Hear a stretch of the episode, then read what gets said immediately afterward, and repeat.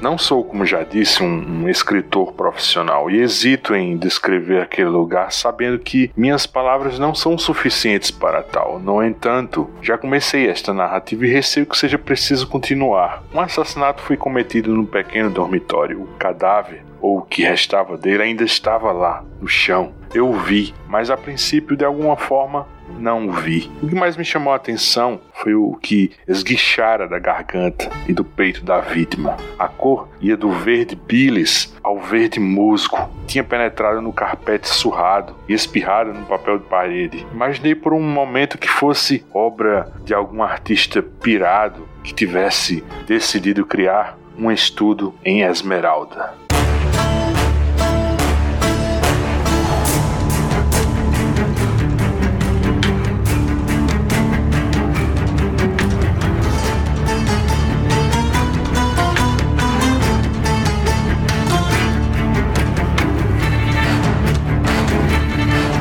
Passagem pertence ao primeiro conto da antologia Coisas Frágeis, escrito por Neil Gaiman e publicado aqui no Brasil em 2010 pela editora Conrad, com tradução de Michele de Aguiar Vartuli. No momento que eu estou fazendo esse registro, uma nova edição desse livro está para ser lançada pela editora Intrínseca no dia 3 de novembro de 2023. Trata-se de Um Estudo em Esmeralda, vencedor do Prêmio Hugo de Melhor Conto em agosto de 2004. Esse é certo é de um personagem análogo ao Dr. John Watson, o clássico médico veterano de guerra e fiel amigo do detetive Sherlock Holmes. Nos Capistas da Capela de hoje, eu, o Luigi, pretendo falar um pouco sobre a adaptação em quadrinhos de 2017, produzida pelos brasileiros Rafael Albuquerque e Rafael Scavone. O enredo é um potpourri bem inusitado que une a mitologia de Arthur Conan Doyle com o terror cósmico de H.P. Lovecraft.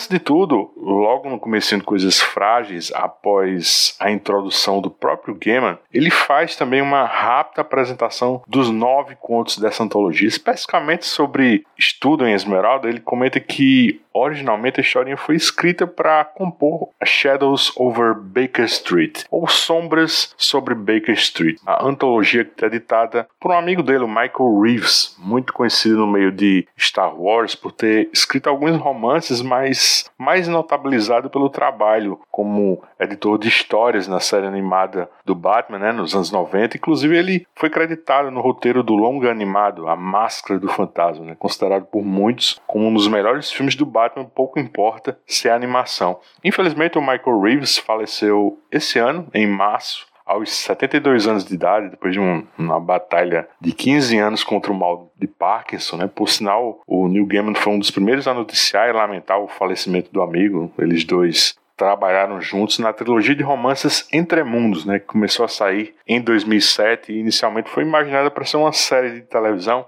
mas ela foi rejeitada. Bom, em 2003 o Gaiman recebeu o convite do Reeves para colaborar com um conto usando a mitologia de Sherlock Holmes, mas com um temperinho diferente, né, com um desafio de ambientar a história dentro do mundo do H.P. Lovecraft. Então, ele disse que aceitou escrever uma narrativa, mas que confessa que achou a premissa um pouco desanimadora, porque para ele as duas coisas não conseguem dialogar. Enquanto o Holmes é cerebral, sempre preocupado com soluções racionais, a criação ficcional do Lovecraft é profundamente irracional, até um ponto que a manutenção do seu mistério é vital para que a humanidade continue sã não abrace a loucura. Daí ele diz que se fosse contar uma história que combinasse esses dois elementos bem heterogêneos, ele teria que ter uma lábia boa, né, tanto para fazer justiça ao caos de H.P. Lovecraft, quanto à lógica inabalável de Sir Arthur Conan Doyle. E aí a parte que eu acho um barato desse comentário, o Gaiman diz que desde a infância ele curte essa sacada de incorporar dezenas de personagens fantásticos, né, dentro de um mundo coerente, e para ilustrar ele, ele cita Anno Drácula, né, de Kim Newman, e a Liga Extraordinária de Alan Moore. E aí o, o Gaiman ele confessa pro leitor que se perguntava se seria capaz de fazer algo parecido. E aqui para nós ele não só foi capaz, como você termina a historinha com um gosto de quero mais, né? De, de que esse conto poderia ser muito mais que uma história curta de 23 páginas. Para quem já é familiarizado com a mitologia do Holmes, o título da história de Gaiman é um trocadilho com o primeiro romance do Conan Doyle, né? O, um estudo em vermelho de 1887, no qual a gente vê os primeiros momentos da parceria Holmes e Watson, quando os dois passam a morar juntos para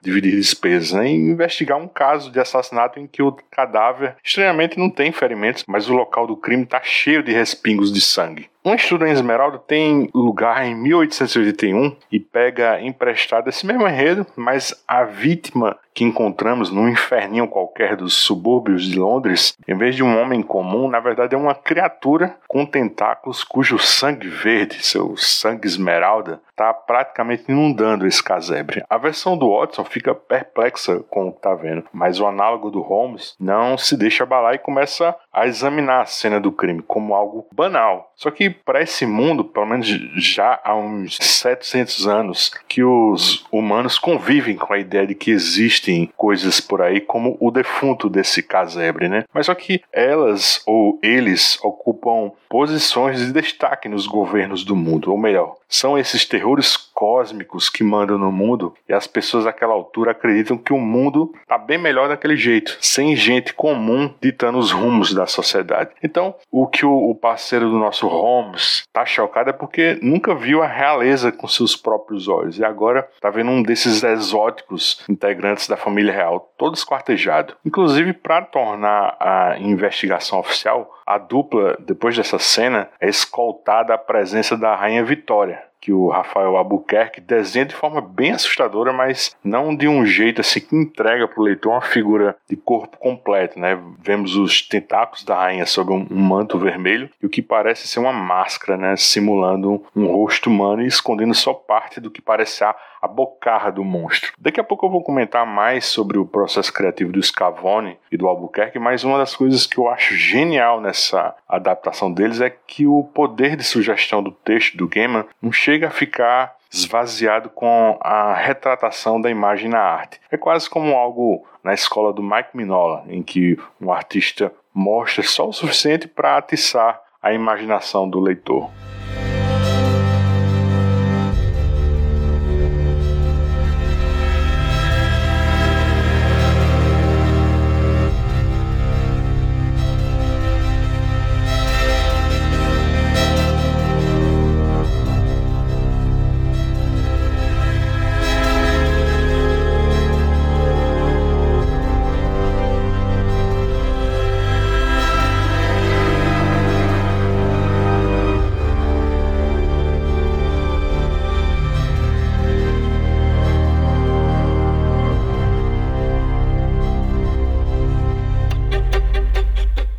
Costume, até na prosa do Conan Doyle, o recordatório, a descrição dos fatos cabe ao parceiro, né? É pelo olho e pela pena do Watson, né, que a gente tateia esse mundo. Ele é a voz do povo, né, no sentido de que é um homem comum, né, que precisamos para decodificar os feitos desse detetive, que ele só trata no seu texto como meu amigo, jamais como Sherlock Holmes. E só para reforçar, nem o nome Watson aparece no conto. Eu, eu falo Watson só para facilitar a menção aos dois personagens. Enfim, ainda nessa cena com a rainha, um dos tentáculos dela chega a tocar o, o, ombro desse Watson e inicia um processo de cura do grave ferimento que ele sofreu no braço direito enquanto servia o exército, né, no, no Afeganistão. Até então jamais tinha cicatrizado direito. Daí em diante, a, a investigação nos leva a uma companhia de teatro que costumeiramente ensinava três peças, sendo que a, a terceira era narrando a chegada dos terrores cósmicos. Né? O detetive suspeita do envolvimento de dois produtores teatrais e chega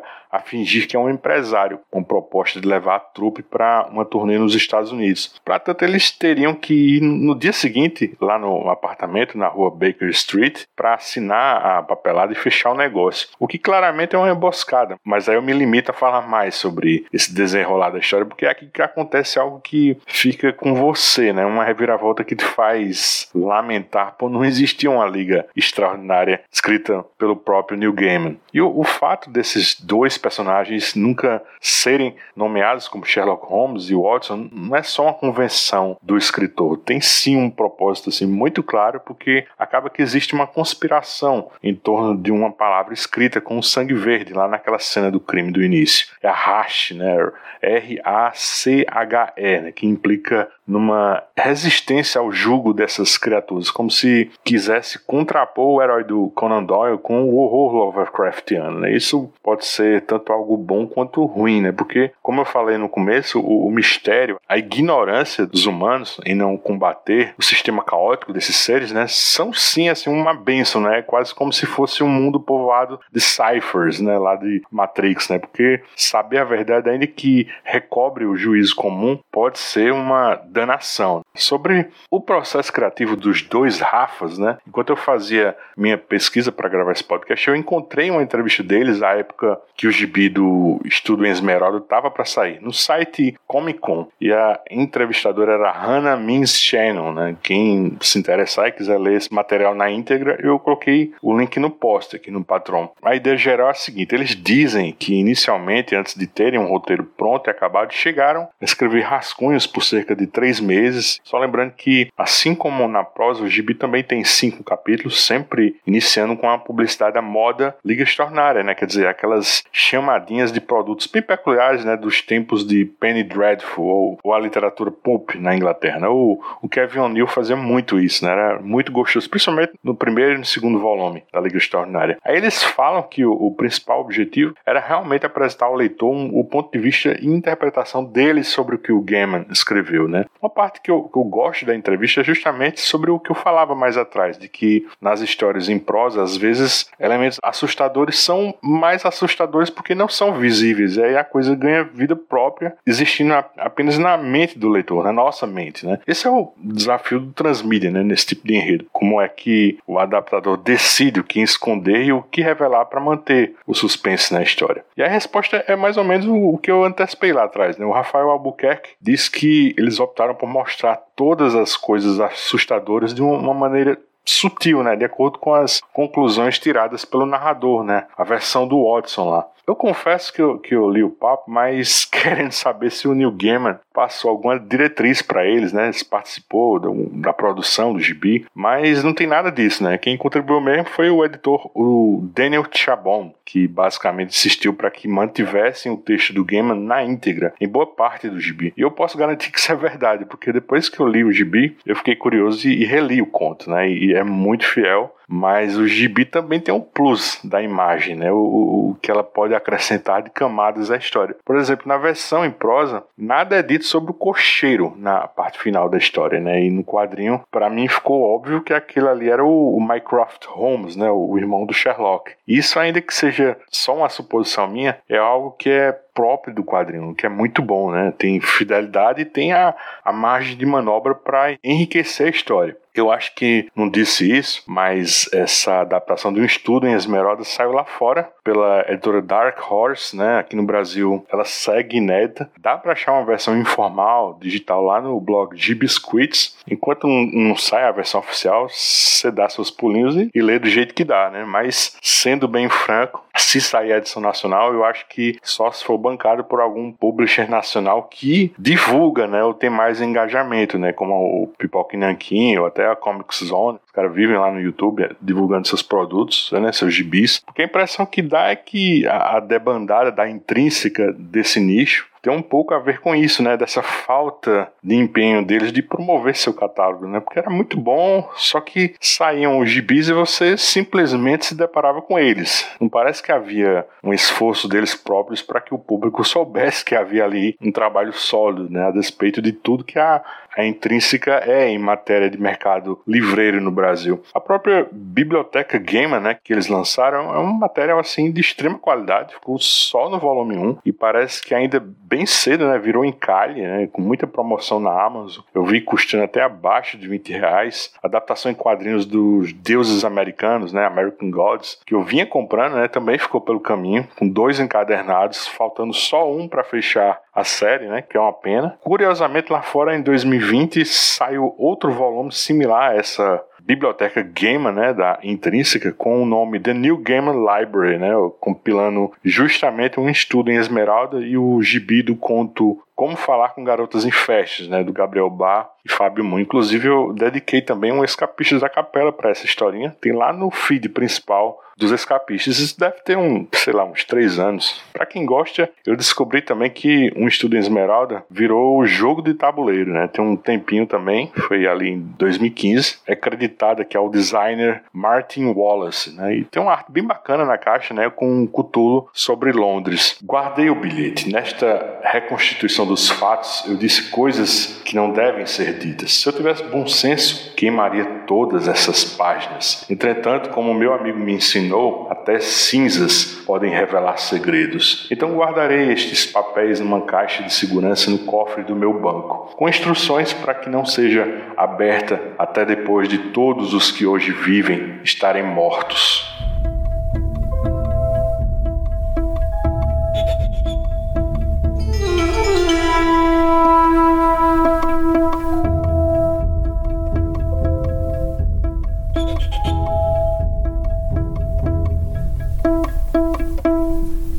vinha pensando, assim, enquanto li esse material, que a própria dinâmica do policial bom e do policial mal, dessa parceria quase iconográfica entre detetives passa por, muito por Sherlock Holmes e John Watson, né? Essa relação fraternal, assim, onde um sujeito é um neurótico, né? Atormentado por vícios, mas isso acaba virando, assim, mero detalhe por causa da genialidade dele em alguma ciência, né? Alguma habilidade que ninguém mais consegue fazer tão bem quanto ele. E temos também esse sujeito moderado, né? Que traz esse cara genioso de volta para a realidade, né? Que serve de sidekick. Né? E como eu, eu disse agora, até de de voz do povo dentro da história, né? Porque é muito mais fácil se identificar com, com esse segundo personagem, né? mais normal do que o gênio anormal. E não só isso, né? Agora puxando assim o, o grande antagonista do Holmes, né? O professor Moriarty, ele acabou virando também um arquétipo para a maioria dos vilões modernos, né? Nessa pegada científica, como um, um, senhor do crime que atua nas sombras, né? E ninguém consegue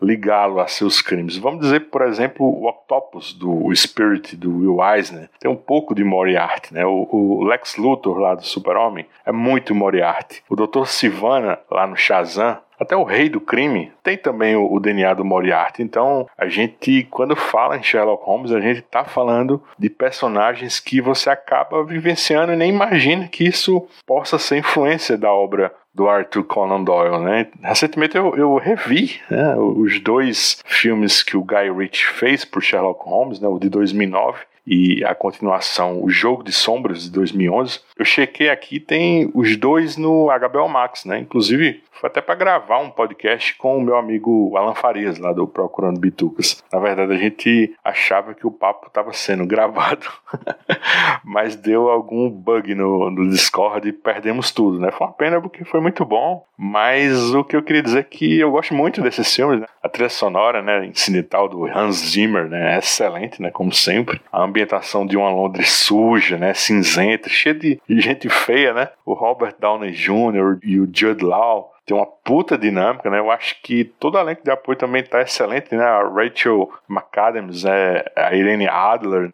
Lord Blackwood é, é só um, uma prova também que o Mark Strong nunca errou na vida, né? Porque se você dá um vilão para ele, por mais tosco que seja, por exemplo, o filme do Lanterna Verde, ele entrega assim, um sinestro excelente. Até o Dr. Sivana dele lá em Shazam é ótimo. Provavelmente a presença dele nesses dois filmes é a única coisa que presta neles, né? O Jared Harris é um dos meus atores favoritos, né? Da atualidade. O, o professor Moriarty dele é, é perfeito, né? Para contrapontuar a genialidade do Holmes. Eu conheci o Jared Harris na série Mad Men, né? depois ele é um dos protagonistas de uma minissérie da Amazon que eu acho um absurdo de boa, né? The Terror, né? Ele fez aquela mini da HBO Chernobyl sobre o desastre nuclear na União Soviética. Eu só tenho minhas ressalvas com o Harry Seldon, dele lá em Fundação da Apple TV, mas isso aí não é nem culpa dele, né? Essa vai para a conta do David Goyer. Mas isso a gente comentou lá no Escapistas que a gente produziu sobre a trilogia literária do Asimov. Só procurar no seu feed que tá lá.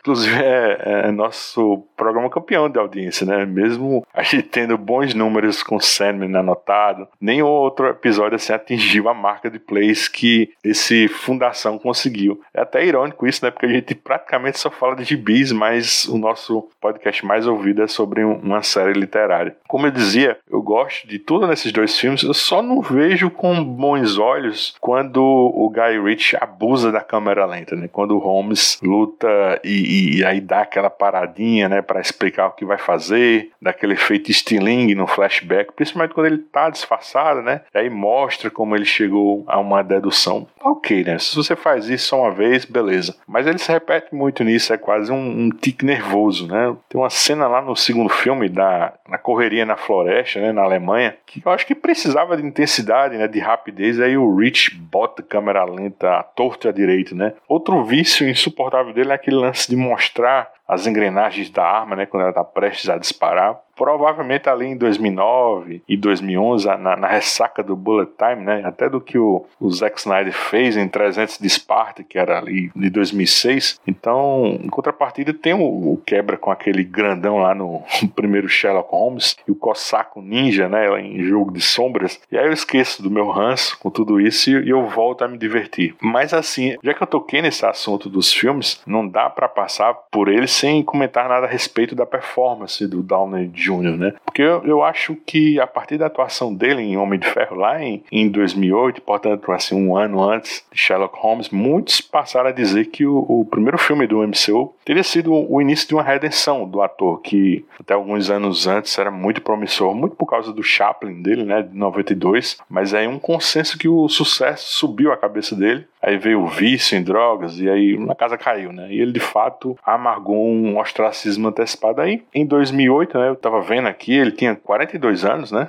Minha idade. E acabou fazendo muito sucesso porque o Tony Stark dele lembrava muito do que o ator era àquela altura. Sujeito com seus vícios, né? Gólatra. Muito bom em algo, mas completamente antissocial. Aí, em 2009, ele faz esse Sherlock Holmes do Guy Ritchie, né? Que muita gente bateu na época por ser uma, uma abordagem mais moderna, né? Ainda que a ambientação seja vitoriana, mas se você for atrás das referências, estava quase tudo certinho ali, né? O Holmes no, nos livros tem esse lance de não comer, né? Quando está muito envolvido num caso, ele se disfarça muito, ele pratica boxe, né? No filme a gente vê ele tacando para dentro assim um copo de formol, assim, mas na literatura é até pior, né? Porque o Holmes tem um fraco por morfina, ele até se injeta com cocaína. Ele acaba usando mais quando o caso não é tão intrigante, né? Quando o caso por si só é estimulante, ele nem usa. Chega num ponto numa, numa história que o Watson até chega a, a ajudá-la num processo de desintoxicação. Então, é assim, é um papel que tem tudo a ver com Downey Jr., mas eu acho que nem chega a ser um, um desafio de verdade pro ator, né? E se você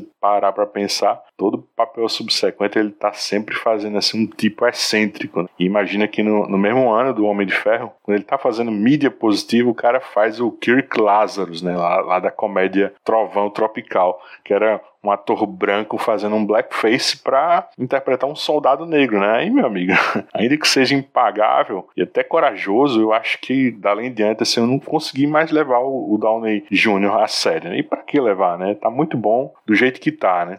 Cabeça inclinada para a esquerda, surdez parcial no ouvido direito. Primeiro ponto de ataque. Segundo, garganta, paralisar as cordas vocais, impedir os gritos.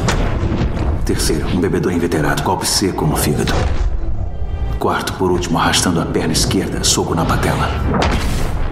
Resumo do prognóstico: recupera consciência em 90 segundos, a eficácia de luta em 15 minutos, total recuperação dos ferimentos improvável.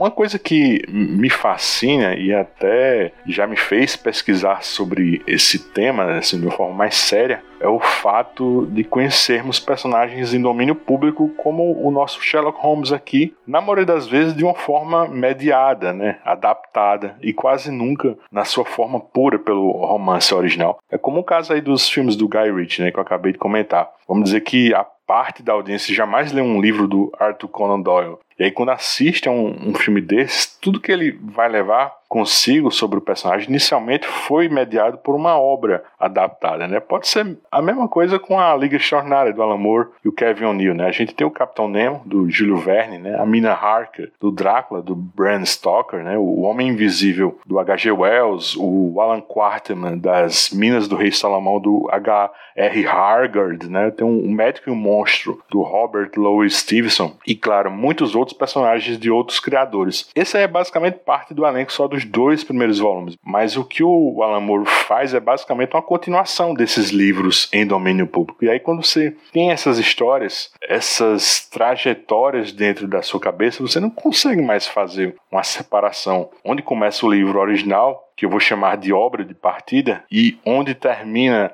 a nova história, que eu vou chamar de obra de chegada. Você consegue perceber assim, fica tudo junto e misturado, né? Como você lê Watchmen e em seguida assistir a minissérie HBO do Damon Lindelof. Eu te pergunto, será que a gente consegue fazer uma bifurcação na cabeça separando o que é do Alan Moore e o que é do Damon Lindelof? Eu não sei você, mas eu não consigo, assim. Uma vez que você lê, por exemplo, também Cavaleiro das Trevas 2 e 3, não dá para apagar e ficar só com a primeira minissérie na cabeça. Eu, eu vou trazer o pobre do humor de novo pra equação, né? Quem só leu A Piada Mortal e ignorou a, a existência de Três Coringas do Geoff Jones, tá com a primeira história intacta na cabeça, né? Ela, ela não se mesclou à proposta de continuação do Jones. Então, é isso que eu quero dizer. A história do autor canônico se mescla do autor novo, né? E muitas vezes seu ponto de acesso a um personagem clássico acontece pela obra nova, seja ela um quadrinho, um seriado, um filme, né? Resumidamente, minha tese de doutorado foi por aí, especificamente trabalhando com esses seis volumes da Liga Extraordinária. Quem quiser ler, eu posso garantir que a linguagem ficou bem acessível, né? Eu tomei um enorme cuidado de não pesar a mão na redação científica, né? Eu até fiz uma promessa comigo mesmo quando comecei a escrever que eu queria fazer algo assim, como se eu estivesse produzindo algo aqui para os escapistas, né? Num blog, com tudo assim bem decupado, né? Recortando várias páginas dos gibis para ilustrar a discussão que eu estava propondo. Assim, modéstia parte, eu tenho muito orgulho disso. Assim, eu defendi esse trabalho em 2020 e até hoje penso em publicá-lo como um livro, né? Se alguém se interessar, eu coloquei no post desse programa o link com o PDF da biblioteca da Universidade Estadual da Paraíba, né? Também é bem fácil para baixar direto pelo Google, é só você botar as palavras-chave Mashup Literário e Luiz Gustavo, com Z, vai ser a primeira coisa que você vai achar na busca. Só para fechar, aqui no Brasil e na Inglaterra, os livros do Sherlock Holmes já caíram em domínio público desde 2001. Isso quer dizer que se o Arthur Conan Doyle morreu em 1930, a partir do ano seguinte, 1931, você começa a contar 70 anos, né, numa contagem regressiva. Daí, quando completa esses 70 anos, todos os livros do autor podem ser reeditados e adaptados livremente. Né? E isso vale para tudo. Você pode usar o Holmes no gibi, como a Liga Extraordinária, publicar livro de bolso, baratinho, sem necessidade de pagar direitos econômicos à família dele, gravar filme, seriado. Mas isso aí, de certeza mesmo, aqui no Brasil e na Inglaterra. Completou 70 anos, não tem o que fazer. Mas isso não é aplicável em qualquer país. Por exemplo, nos países do mercado franco-belga, Conan o Bárbaro, do Robert E. Howard, já entrou em domínio público, mas nos Estados Unidos, não, né? E alguns aspectos do personagem não pertencem mais a pessoas físicas, né? E agora são copyright de pessoa jurídica, né? O nome Conan, o Bárbaro mesmo, é registrado e não pode ser usado, né? Material que porventura cair em domínio público. Lá nos Estados Unidos, voltando assim para o Holmes, até 2014 rolou um processo judicial dos administradores do espólio do Arthur Conan Doyle contra o editor de livros Leslie Klinger. Esse Leslie Klinger é muito conhecido pelo trabalho dele nas edições anotadas de Sandman, né? o The Sandman Annotated. Né? A gente se esperou nessa publicação para nomear a nossa série Sandman anotada aqui nos escapistas. Bom, mas rolou esse processo, né? o espólio queria que o Leslie Klinger pagasse uma licença para publicar uma nova antologia de Holmes. Né? Aí, resumo da história. Essa essa corte americana decretou que todas as histórias publicadas antes de 1923 ou há mais de 90 anos caíram em domínio público por lá. Ou seja, a partir de 2014 não era mais necessário uma licença para utilizar o Holmes. Né? Fazendo a conta de padaria, o, o espólio queria que a, a lei americana concedesse 135 anos de proteção autoral. Né? O juiz disse que isso acabava sendo uma forma de extorsão e o que o, o editor, né, o Leslie Klinger, estava fazendo era um, um, serviço público. Né? Mas só para fechar esse raciocínio, os dois filmes do Guy Ritchie, que eu repito, são de 2009 e 2011, tiveram que pagar licença ao spoiler, né? o que provavelmente deve ter sido uma bolada. Né? Peço desculpas, eu tenho que dar uma maldita palestra. Gostaria de chá ou café? Nada. Algo mais forte, talvez. Não, mas será que eu poderia pedir o seu autógrafo? A Dinâmica de um Asteroide, professor James Moriarty. Leu meu livro realmente? Achei muito interessante. Embora eu esteja interessado em suas pesquisas mais recentes. Vou considerar isso um elogio.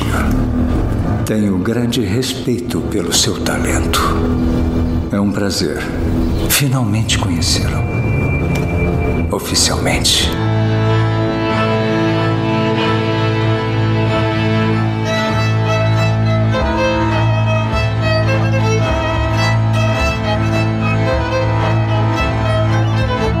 Então é isso, eu vou ficando por aqui, mas não se esqueça, o Escapistas tradicional de bate-papo já está no seu agregador favorito, com séries como Sandman Anotado, o Justiceiro Max do Gartienes, o Miracle Man, Authority, Wolverine Essencial e muito mais. Se você quiser registrar sua opinião sobre qualquer podcast da família Escapistas, é só dar seu pitaco no Twitter, arroba os escapistas. E se você gostou do que ouviu, divulga nossos podcasts para mais pessoas na sua rede social, faz seu comentário, dá uma estrelinha pra gente no iTunes ou no Spotify. Isso acaba nos dando mais visibilidade na podosfera. Outro jeito de dar uma mãozinha pra gente é comprando teu gibi, livro, Blu-ray ou qualquer coisa através dos nossos links afiliados da Amazon. Um abração, pessoal, e até o próximo, Os Escapistas.